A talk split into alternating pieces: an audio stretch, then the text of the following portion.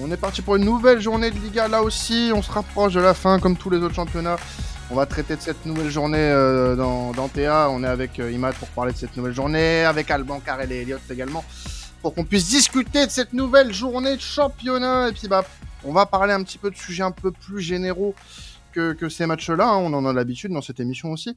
Imad, on va commencer par parler de Xavi. Euh, dans le cadre du, derby de Barcelone entre l'Espagnol et le Barça, Euh, on va faire un petit bilan quand même de la saison de, Xavi, euh, comme on avait pu le faire pour le Real Madrid, mais pas que sur la scène espagnole. Oui, bah écoute, là c'est la première saison complète de Xavi puisqu'il est arrivé en, en milieu de saison la saison dernière. Et là c'était pour moi l'occasion. Là ce week-end le Barça donc va à l'Espagnol Barcelone. Ça va être un derby très intéressant puisque le Barça peut être champion en battant euh, son ennemi juré sur son terrain, sachant qu'en plus l'Espagnol joue le maintien, donc euh, double, c'est à double tranchant. C'est pas forcément un, terrain qui réussit souvent au, au Blaugrana, mais ça, ça va être justement, à mon avis, avec l'adrénaline du titre, l'envie d'aller le remporter. Je rappelle que le Barça n'a pas gagné de titre depuis 2019 de titre de champion d'Espagne. Donc ça commence à remonter. Il y a beaucoup de joueurs euh, titulaires au Barça qui n'ont jamais gagné la Liga.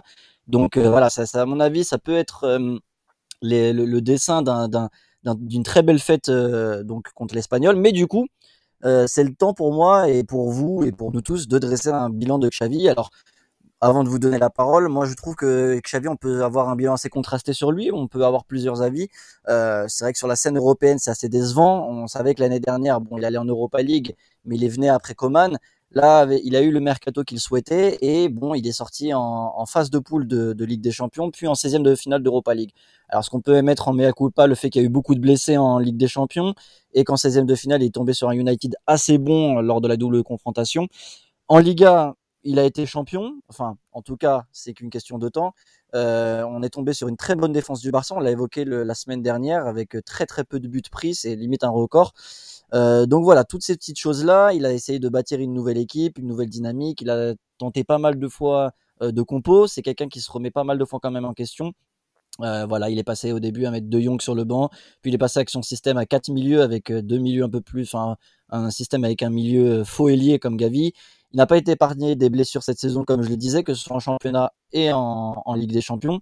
Mais voilà, un bilan au final où il va peut-être finir la saison donc du coup avec une Liga et une Super Coupe d'Espagne. Demi-finale de Copa del Rey perdue lamentablement contre le Real Madrid avec ce match retour, c'est bien dommage. Et puis le, le- ce dont on parlait sur la scène européenne. Donc voilà, je voulais un bilan global pour vous et pas qu'une question de palmarès, c'est-à-dire est-ce que ça a répondu forcément aux attentes. Pas que de ça, je voulais savoir sur le peu que vous ayez pu voir, vous, de Xavi, du Barça sous Xavi, ce que vous en pensiez. Moi, je pense quand même qu'on peut avoir un goût d'inachevé sur cette saison. Euh, la Liga, c'est très bien. hein. Euh, C'était un des objectifs du club de revenir sur la scène espagnole, donc tant mieux. Euh, mais tu l'as dit, pour moi, pour moi, c'est insuffisant. En, Europe, euh, tu te qualifies pas pour les huitièmes de finale. Bon, bah, écoute, euh, euh, le club est en reconstruction. Tu, tu peux tabler sur une Europa League. Alors certes, t'affrontes Manchester United qui est un gros morceau, mais euh, t'as des arguments. T'as des arguments quand même. Donc moi, je, je, je- trouve euh, du coup que la saison de, du Barça est un peu reste un peu décevante malgré tout. Voilà, il y a pour moi ce, ce, ce goût d'inachevé, ce goût d'inachevé parce que j'ai l'impression qu'il y avait la capacité de faire mieux et qu'au final, on se contente beaucoup euh, de ce que je peux lire un peu dans la communauté euh, catalane sur Twitter notamment que bah on est champion. Donc euh, ça peut, euh, voilà, c'est suffisant vu toutes les merdes qu'on a connues euh, ces dernières années argument que j'entends totalement. Euh, beaucoup de supporters rêveraient d'avoir un titre euh, national. Euh, maintenant, euh, est-ce que ce Barça-là avait la capacité de faire mieux? Je suis persuadé à 40 000% que oui. Mais du coup, ce que j'entends juste, euh, excusez-moi les gars, juste ce que j'entends un petit peu dans ton discours aussi, c'est qu'il y a, euh, puisqu'il y avait de l'espoir, c'est que cette équipe t'a redonné peut-être un peu plus par rapport aux saisons précédentes. Est-ce que Xavi a donné pour toi de, de l'espoir en cette équipe? Puisque peut-être que l'année dernière, on serait pas parti sur cet euh, espoir de voir le Barça un peu plus haut? Est-ce que le fait qu'ils étaient décevants fait qu'il y a eu du positif justement à travailler pour toi? Oui, bah c'est sûr que tu as des t'as une marge de progression après pour ce Barça là et euh, je pense que les plus les saisons vont passer avec Xavi et, et plus euh, plus ça sera bénéfique pour le Barça hein, évidemment. Mais avec le en fait la matière qu'il avait, la main d'œuvre qu'il avait euh, cette saison, pour moi c'est pas suffisant. Il aurait dû faire mieux. Alors félicitations pour le possible titre de champion d'Espagne, c'est pas encore fait, attention. Mais euh, c'est pour moi il y a quand même ce goût d'inachevé. Moi, je trouve que je trouve que je crois que Imad t'a dit contrasté. Je trouve que c'est le mot. Euh, voilà, sur le, sur le plan national, c'était très important d'aller chercher ce titre. Ça a été fait. Euh, je trouve que sur le plan européen, on reste un peu sur notre fin. Alors, le groupe de Ligue des Champions était vraiment pas facile, mais ça s'est joué à très très peu de choses, notamment un match un peu bourbier face, face à l'Inter Milan. C'est vraiment dommage. Mais après, en Europa, je je suis un peu déçu. Mais là aussi, vous avez eu un gros tirage euh, face à Manchester United, mais je pense quand même qu'il y avait quelque chose à faire. Et je trouve qu'un beau parcours, euh, notamment en Europa League, ça aurait un peu sauvé le, le bilan de Xavi. Ça l'aurait fait passer de contrasté à plutôt bon au final. Euh, moi, la question sur laquelle je m'avance pas, mais où j'ai cru voir quand même quelques détracteurs, dont euh, toi, Imad, à quelques reprises, c'est par rapport au contenu. Et je suis pas sûr que, euh, voilà, dans un club comme le Barça, où voilà, la qualité de jeu soit est, aussi importante et, aussi regardée dans l'histoire et au fil des années, je suis pas sûr que Xavi a apporté pleine satisfaction à ce niveau-là. Et en dehors de ce titre-là, il faudra penser à, à peut-être travailler sur, sur un style de jeu qui est plus plus avec l'ADN euh, catalan. moi, pour, euh, pour compléter, bah, de toute façon, je vais pas redire hein, le, bilan sur l'aspect euh, championnat européen, tout ça, je pense qu'on est tous d'accord là-dessus. je, vais, je vais poursuivre sur ce qu'a commencé à parler Karel, à savoir l'aspect du, du jeu, des, des prestations proposées. pour moi, c'est, je vais pas dire positif, mais je vais dire surprenant. Euh, parce que pour moi, il a su, il, a su imposer, euh, euh, voilà, tu l'as rappelé, une bonne solidité défensive. Et c'est pas du tout sur ce terrain-là où je l'attendais, moi, en fait, du côté du Barça. Je me suis dit, voilà, c'est un enfant du club. Il a fait toute sa formation là-bas, quasiment l'intégralité de sa carrière là-bas. il va accorder, bien évidemment, de l'importance au style de jeu, à la manière de, de jouer pour euh, plaire aux socios, parce que déjà, voilà, lui, il arrivait déjà avec un, un certain bagage acquis, mais c'était en tant qu'ancien joueur, mais il avait tout approuvé en tant qu'entraîneur, même s'il avait montré de, de, de, de, belles choses dans, dans son club euh, précédent. Donc moi, je, le, je trouve que c'est plutôt positif qu'il a su instaurer voilà une belle solidité euh, défensive euh, avec des joueurs qu'on a retrouvés, notamment Ter Stegen. On en avait parlé un petit peu cette saison, qui est de nouveau redevenu assez bon. On a un Aurora qui qui voilà est assez assez imposant défensivement parlant et ça pareil je pense que c'est à mettre au, crédit de de, de Xavi. Par contre, euh, c'est vrai que du, point de vue offensif, il y a certains matchs où euh, euh, là par contre je vais plus rejoindre sur ce que disait Quentin quand tu vois les individualités qu'il était possible d'aligner sur le plan offensif hein, je parle bah, c'est vrai que des fois c'était un petit peu pauvre un petit peu en manque de il manquait il manquait quelque chose alors je dirais pas des automatismes peut-être un, manque de, de, créativité ou ou, ou, autre. Et ça va être plus sur euh, cette partie-là que moi je vais l'attendre euh, la, la, saison, la saison prochaine. Moi, je vais compléter un petit peu ce que vous avez dit sur Xavi en disant que c'est pour moi quelqu'un qui manque encore d'expérience. On l'a senti. Euh, avoir fait ses marques au Qatar, c'est pas comme c'est pas comme en Europe et on sent que la, la c'est pas forcément tout le temps facile, il fait pas tout le temps les bons choix. C'est là où je le tape un petit peu dessus, c'est que c'est par moments des choix un peu, un peu compliqués qui fait que ce soit avant le match, même en réaction pendant certains matchs importants, il a pas forcément le bon feeling à chaque moment. Donc c'est là où par moment je, je, peux lui tirer dessus justement. Euh, mais comme je l'ai déjà dit pendant la saison, euh, Xavi, le, le, projet du Barça est fait autour du fait que ce soit Xavi qui doit remettre le Barça sur les bons rails. En fait, tout est fait pour que ce soit lui. Euh, donc, c'est pas possible de, changer de coach encore une fois, de repartir avec un nouveau coach, un nouveau projet, etc. Tout est fait pour que ce soit autour de lui. Donc, c'est un pari. Moi, je tends à, penser que ça reste quand même quelqu'un de super intelligent. Que Xavi, que c'est, l'a montré en tant que joueur et il le montre en tant qu'homme, que c'est quelqu'un de très réfléchi. Donc, je pense que il va gagner à, à progresser euh, dans sa méthode de coach, euh, à faire des bons choix et petit à petit, la patte Xavi va, va, va. Mais je peux pas dire pour le moment c'est une pleine satisfaction. Ça serait quand même même lui manquer de respect et manquer de respect à la progression qu'il peut avoir et que je crois en lui. Donc euh, voilà, comme on l'a dit, comme je l'ai dit, bilan pour le moment contrasté. On prend quand même la Liga parce que c'est une bonne chose, mais je pense que dire que ça serait pleinement satisfaisant, ça serait faire insulte à ce qu'on aimerait voir de Xavi. Donc euh, voilà, moi je, pense que c'était une première saison où il a vu un petit peu ce que c'est que le haut niveau, le très haut niveau avec le Barça. Maintenant, la saison prochaine, euh, il va falloir qu'il reparte avec, comme on l'a dit, une bonne animation offensive. Il a des bases solides défensivement, un bon milieu. Euh, il faut que le Barça se trouve un gros effectif et puis qu'à partir de la saison prochaine, l'ère Xavi euh, débute euh, bien dans la reconstruction du Barça en tant que grand club européen. Eh bien, on fera, je pense, un bilan en temps voulu sur la fin de saison, quoi qu'il arrive. Mais c'était important quand même de faire un petit point de passage à cinq journées de la fin. Sur le coach, bien sûr. Sur le coach, évidemment. Sur l'équipe, on en fera peut-être un, un, plus complet d'ici la fin de saison.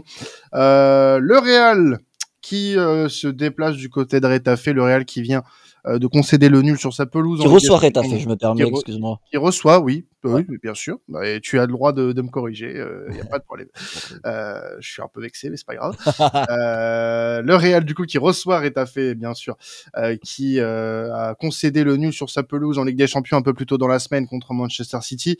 Un partout, et un joueur, c'est encore une fois particulièrement fait remarquer, euh, c'est un certain Vinicius, voilà qu'on ne cesse de euh, de monter euh, dans la hiérarchie des plus grands attaquants du moment. Et là, on va se poser une question, on va se projeter un petit peu sur bah, la fin d'année 2023. Parce que qui dit fin d'année en général dit récompense, ballon d'or, etc. et Ima, tu voulais qu'on parle de ça, possiblement Vinicius pour toi ballon d'or. Explique-nous. C'est une question que je me posais, voilà. Alors effectivement, je sais que les questions sur les ballons d'or, toute la saison et tout, ça peut gonfler. Moi, par-dessus de ça, évidemment, c'est essayer de, se poser la question, est-ce que Vinicius a atteint un niveau où on peut se poser la question? Euh, Voilà, c'est pas tant la question, euh, le débat peut avoir lieu avec n'importe quel joueur qu'on compare avec Messi. C'est pas trop ça le, sujet, hein, évidemment, qu'on qu'on dise pas oui, Messi il a déjà eu sa, sa Coupe du Monde, c'est bon, il l'a haute. C'est pas ça que je veux dire, c'est on, s'est posé la même question il y a quelques mois autour de Benzema. J'avais euh, posé cette question-là il, y a plusieurs mois. Si le Real Madrid venait à regagner la Ligue des Champions et que Benzema venait à être un, taulier de, cette équipe comme il a pu l'être l'année dernière, sans mettre des triplés chaque année, chaque match, mais voilà dans ce sens-là.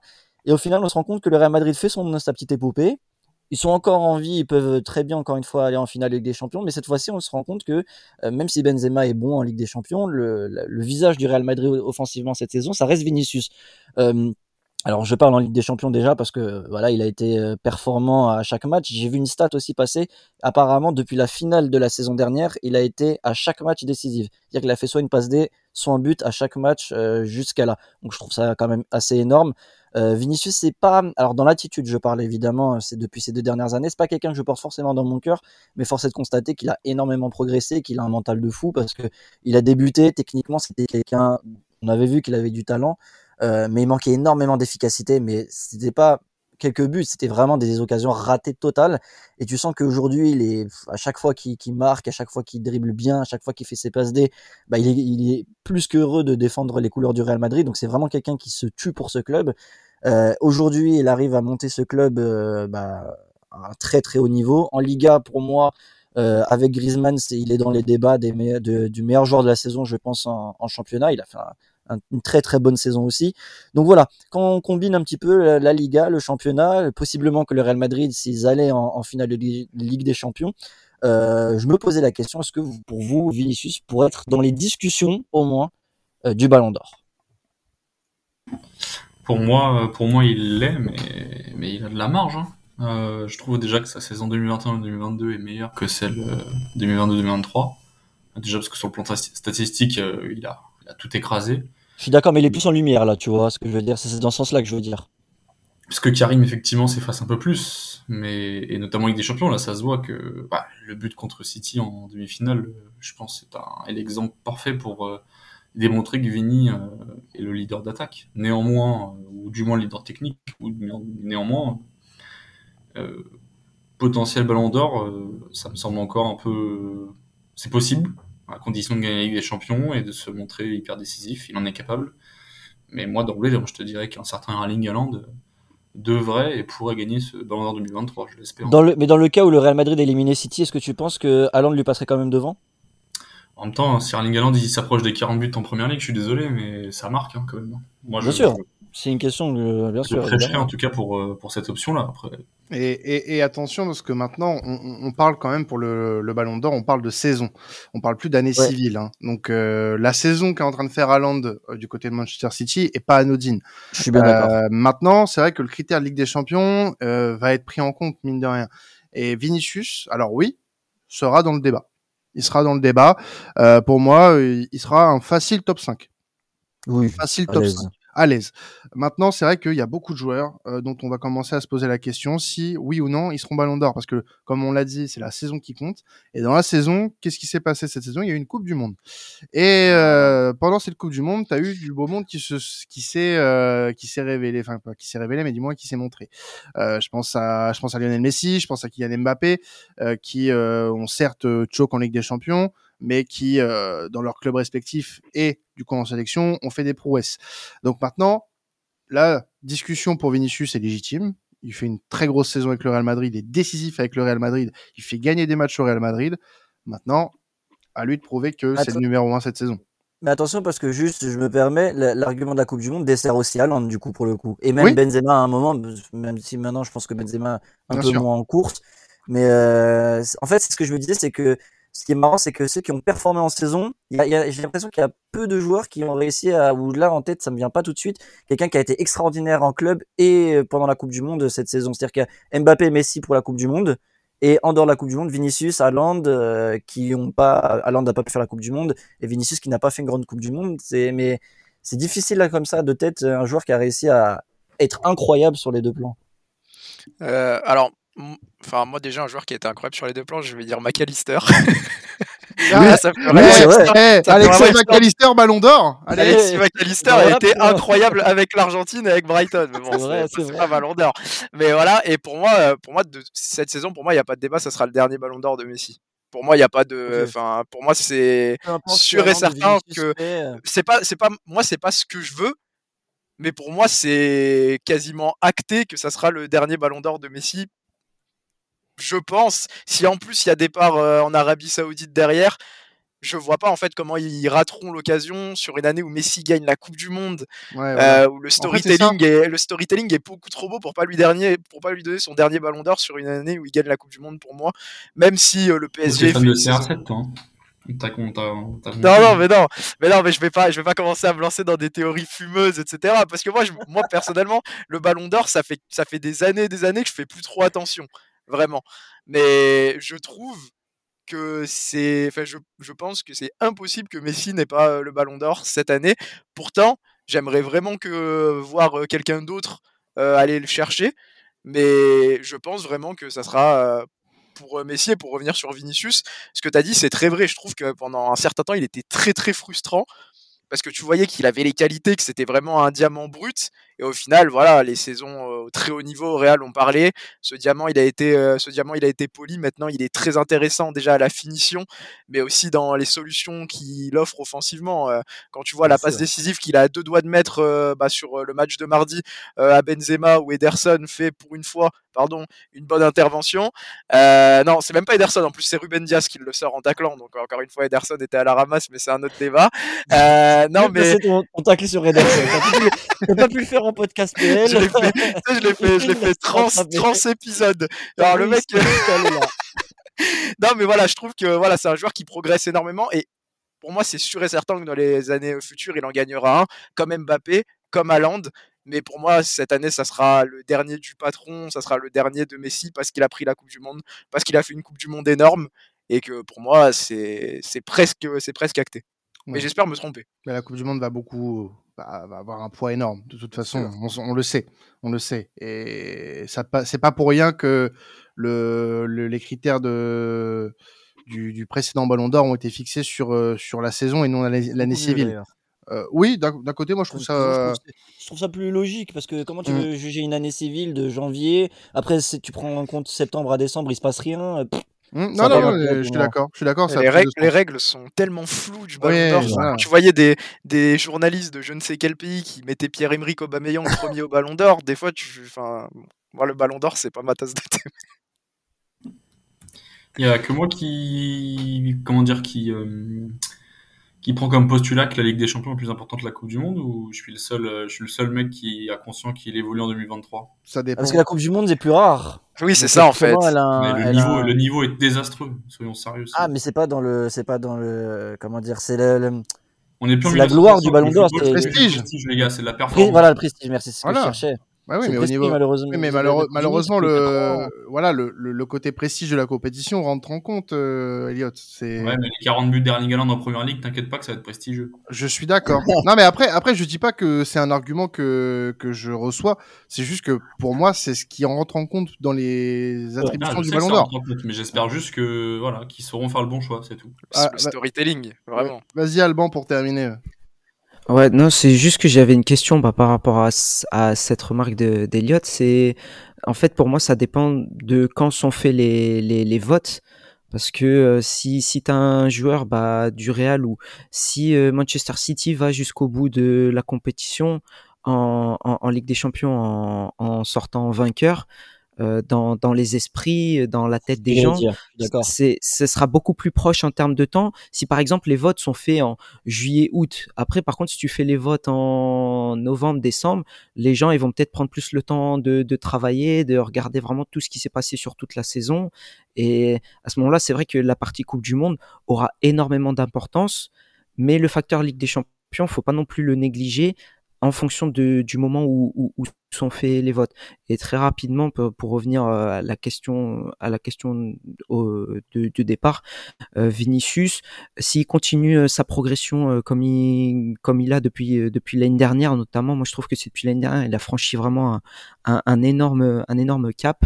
S'il est encore plus décisif et, et euh, clinique devant les buts, ça veut dire qu'il aura vraiment une palette euh, vraiment XXL et là il pourra il pourra euh, prétendre euh, euh, à, à devenir futur Ballon d'Or oui c'est sûr Je clôture juste avant qu'on passe au prochain sujet sur ce que disait Alban et c'est, je suis vraiment d'accord là-dessus. C'est que l'instant euh, compte énormément pour le trophée The Best. Pour moi, entre Mbappé, Benzema, Messi sur une année, euh, il peut y avoir plusieurs débats ou autres. Messi le prend clairement parce que la Coupe du Monde c'était deux semaines avant. Euh, je pense que tu poses la question un peu plus tôt avec, enfin, un moment où Benzema son Ballon d'Or. pour personne, ça choque personne. C'est sûr pour tout le monde que c'était Benzema le meilleur dans l'année. Puis quelques mois après, il y a eu la Coupe du Monde et que c'était deux semaines après, c'est Messi. Peut-être qu'on fait le vote à la fin de la saison en août pour le meilleur joueur. Peut-être que ça change encore. Donc, évidemment que dans ce contexte-là, la Ligue des Champions avec Haaland ou Vinicius peut compter. Alors, on va passer sur le troisième euh, tiers, dernier tiers de, cette, euh, de cet épisode euh, Liga avec un focus sur la Real Sociedad et, et l'Athletic Bilbao. Donc, la Sociedad ce week-end qui va jouer Gérone et Villarreal qui va se Bilbao qui va se déplacer du côté de Villarreal. Donc, on va commencer par parler de la Sociedad euh, Imad avec euh, une saison qui est pour le moment plus que satisfaisante. Mais même, comme on le disait, surprenant dans le, le côté positif. hein. Ils se sont imposés comme la quatrième équipe. Bon, on a vu que le FC Séville euh, avait eu du mal cette saison, mais on va en reparler un tout petit peu après du FC Séville parce que finalement, ils se sauvent plutôt pas mal. Euh, la Real Sociedad s'est imposé donc du coup comme le, le quatrième club euh, européen, en tout cas pour la Ligue des Champions. Là, c'est quasiment, à mon avis, fait. Euh, là, si voilà, s'ils gagnent ce week-end, à mon avis, ils vont se rapprocher. Euh, très, enfin voilà, à fond dans ce, ce top 4. Euh, là, ils ont 7 points d'avance du coup sur la cinquième place. Il y avait pas mal de concurrents euh, dans la course à des Champions et ils les ont tous évincés. Moi, ce que je voulais imaginer avec vous, c'est comment vous, vous imaginez la suite. Alors attention, on a porté l'œil avec cette question avec le FC Séville il y a 2-3 ans. Mais euh, vous, comment vous voyez la suite pour la Real Sociedad? Est-ce que vous les voyez continuer à batailler pour le top 4 Est-ce que vous les voyez devenir un prétendant au titre plus tard? Euh, ou est-ce que vous les voyez euh, Est-ce que vous pensez que c'était un épiphénomène cette euh, saison et vous les revoyez pourquoi pas euh, tabler sur euh, autour de la cinquième, septième place euh, en Liga à partir de la saison prochaine? Alors, à partir de la saison prochaine, euh, dur à dire. Ça n'a pas été euh, souvent une équipe qui a euh, brillé par sa régularité euh, dans les dans les hautes sphères euh, de, de cette euh, euh, de cette Liga. Maintenant, euh, moi, ce que j'ai pu voir euh, de, enfin, du peu que j'ai pu voir de la Real Sociedad cette saison, c'est une équipe qui euh, m'a pas mal euh, pas mal impressionné euh, de par euh, sa, sa rigueur défensive notamment cette saison qui est à, à noter vraiment l'une Ouais. des, me- l'une des meilleures de Liga derrière l'Atlético et, et le Barça qui n'ont encaissé que, que 11 buts en, en 33 matchs de Liga, ce qui est impressionnant. Mais maintenant, voilà, c'est ça dont on va devoir faire preuve la Sociedad, c'est de la régularité, parce que on les a vus il y a une dizaine d'années maintenant euh, euh, être sur euh, sur le sur le, le, voilà le top 4 de cette de cette de ce championnat sans forcément être une équipe qui va va s'y installer. Et moi j'ai envie de l'avoir s'y installer parce qu'il y a un projet assez intéressant du côté de la Sociedad. Des joueurs vraiment intéressants qui méritent de peut-être de, de jouer plus haut pour apprendre ce qu'est réellement le haut niveau. Et et euh, maintenant, pour euh, parler d'une équipe qui va se battre pour le titre, déjà s'installer dans le top 4 régulièrement. Après, on parlera de titre. Mais euh, la suite pour la Sociedad, si le sérieux est gardé, bah, pour moi, il est positif. Il est même radieux ils ont une équipe, euh, ils ont une équipe intéressante entre des jeunes, pas mal de jeunes dont, le coach fait confiance, enfin à qui le coach fait confiance, et euh, des joueurs expérimentés comme David Silva, Ilara Mendy par moment, donc euh, qui sont intéressants. donc voilà, moi pour moi la Real Sociedad c'est une équipe que j'ai envie de voir en tout cas éclore et rester constante dans les, les saisons à venir. Donc c'est ce qu'on va espérer pour eux. Et à côté donc donc ils vont affronter Girona. Euh, Girona qui va peut-être pouvoir s'imposer en Europe. On le disait, il y avait euh, pas mal de clubs, Real Betis, Villarreal, Bilbao. Bilbao qui se casse un peu la figure, Osasuna aussi. Et c'est Girona qui est pour le moment septième. Donc du coup, je le rappelle, en Espagne, la cinquième et la sixième place sont qualificatives en Europa League depuis que le Real Madrid a gagné la Copa del Rey. Et la septième place fait office de euh, place de Conference League. Donc on va se poser deux questions en une. là, actuellement, septième, c'est Girona avec 47 points. Et Bilbao 47 qui va affronter Villarreal, donc le cinquième. Bilbao qui est pas sur une bonne phase en ce moment. Euh, les trois derniers matchs en Liga, ils ne les ont pas gagnés. Euh, et pourtant, Bilbao, on faisait un des favoris pour euh, le top 5, voire le top 4. Donc c'est un peu frustrant pour eux. Donc je vais savoir deux choses en une. Est-ce que vous imaginez Gérone pouvoir se qualifier en Europe? Pourquoi pas donc en Conference League?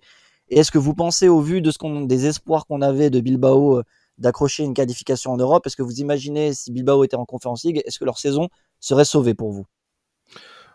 Oui, ça serait sauvé pour moi, mais euh, quand tu fais un comparatif de Gérone et de l'Athletic Bilbao, en fait, euh, bah, pour moi, j'ai l'impression que Gérone mérite plus que l'Athletic Bilbao. Parce que l'Athletic Bilbao a déçu, n'aurait jamais dû se retrouver dans cette position-là, alors que Gérone, de son côté, euh, reste une surprise, quand même, même si bah, on sait que bah, c'est un, un club du, du City Group, euh, et que euh, et que euh, bah, il y a des moyens qui sont mis à disposition quand même hein, pour cette équipe-là.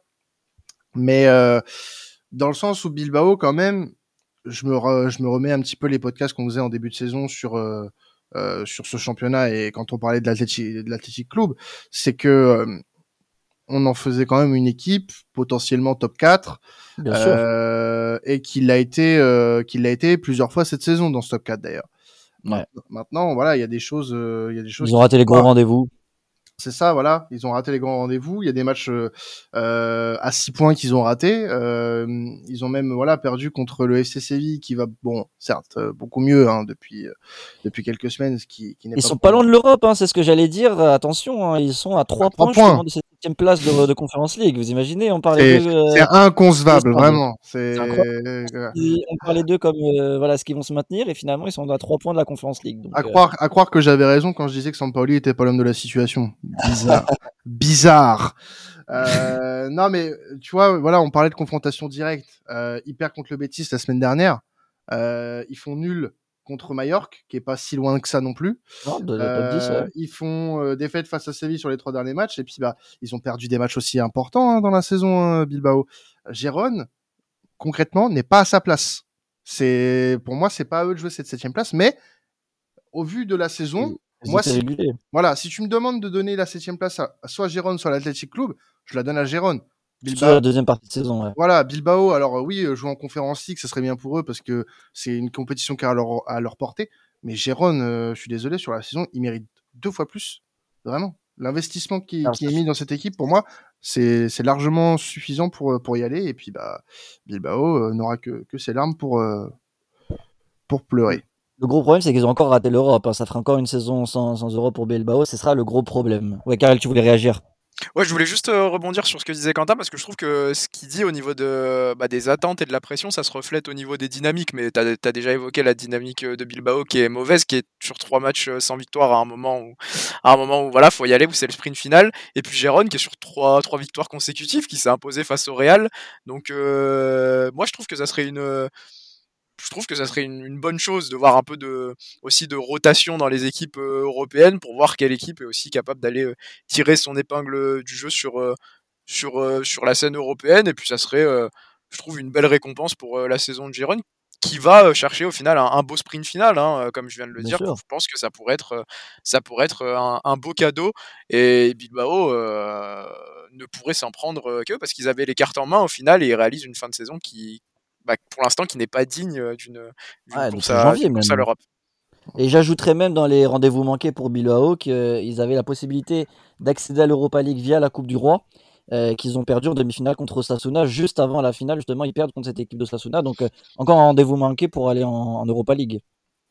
Osasuna on aurait pu parler de rendez-vous manqué aussi pour un euh, mine de rien mais bon. Ouais,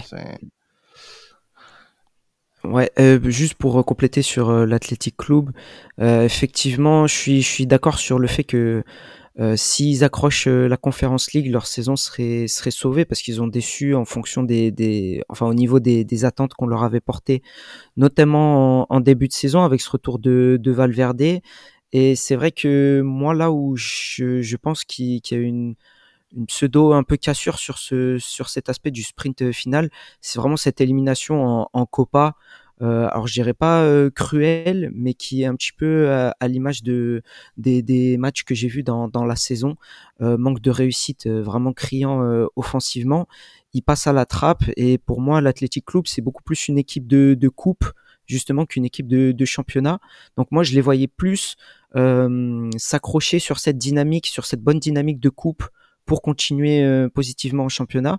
Et forcé de constater que l'élimination bah, leur a fait mal doublement et je les vois pas euh, moi euh, se relever euh, de, ça. S'ils y arrivent, tant mieux parce que moi c'est un club que que, que, j'aime bien et que j'apprécie. Mais si s'ils n'y arrivent pas, ce serait ce serait ce serait logique au vu des, dernières choses et une juste conséquence de, leur élimination. Eh ben écoutez, de toute façon, il reste encore cinq journées avec celle-ci. Euh, il peut encore se passer énormément, euh, énormément de choses. Euh, J'ai pas regardé les calendriers hein, de ces équipes-là, mais euh, c'est possible qu'on ait encore des matchs assez intéressants. Oui, Gérald joue encore Villarreal, par exemple. Euh, Bilbao, Bilbao, Bilbao, j'ai pas vu le Celta, Gérone Celta, euh, Bilbao Osasuna, Bilbao Elche, Gérone Betis. Attention, Gérone qui a un gros calendrier, mine de rien. Un gros calendrier. Euh, Osasuna pour Gérone encore une fois. Et ça euh, finit euh, Bernabeu pour Bilbao. Ouais, c'est ça. Et Gérone Osasuna, donc ouais, ça va pas être. Bah, du mince à faire. Et t'as Séville qui est pas très loin. Attention à Séville. Hein. Euh, putain, je vais, de... je vais devoir ravaler mes paroles si se qualifie en Europe. Putain, déconnez pas, les gars. Euh, gagnez, gagnez, gagnez l'Europa, c'est bon. Gagnez l'Europa et... et, puis comme ça, vous êtes en Ligue des Champions direct. Faites le calcul. Soyez pas cons, les gars. Bon, écoutez, on va se quitter là-dessus pour la Liga. Merci à, à, vous encore une fois de nous avoir suivis. On se rapproche hein, de la fin du championnat, hein, donc euh, restez avec nous jusqu'à la fin. Vous pouvez continuer de nous écouter. Il y a la Première Ligue, la Serie A et la Bundes à écouter encore euh, cette semaine. Donc, euh, restez avec nous pour euh, les prochaines minutes. C'était temps additionnel. Passez un excellent week-end de football. Ciao tout le monde.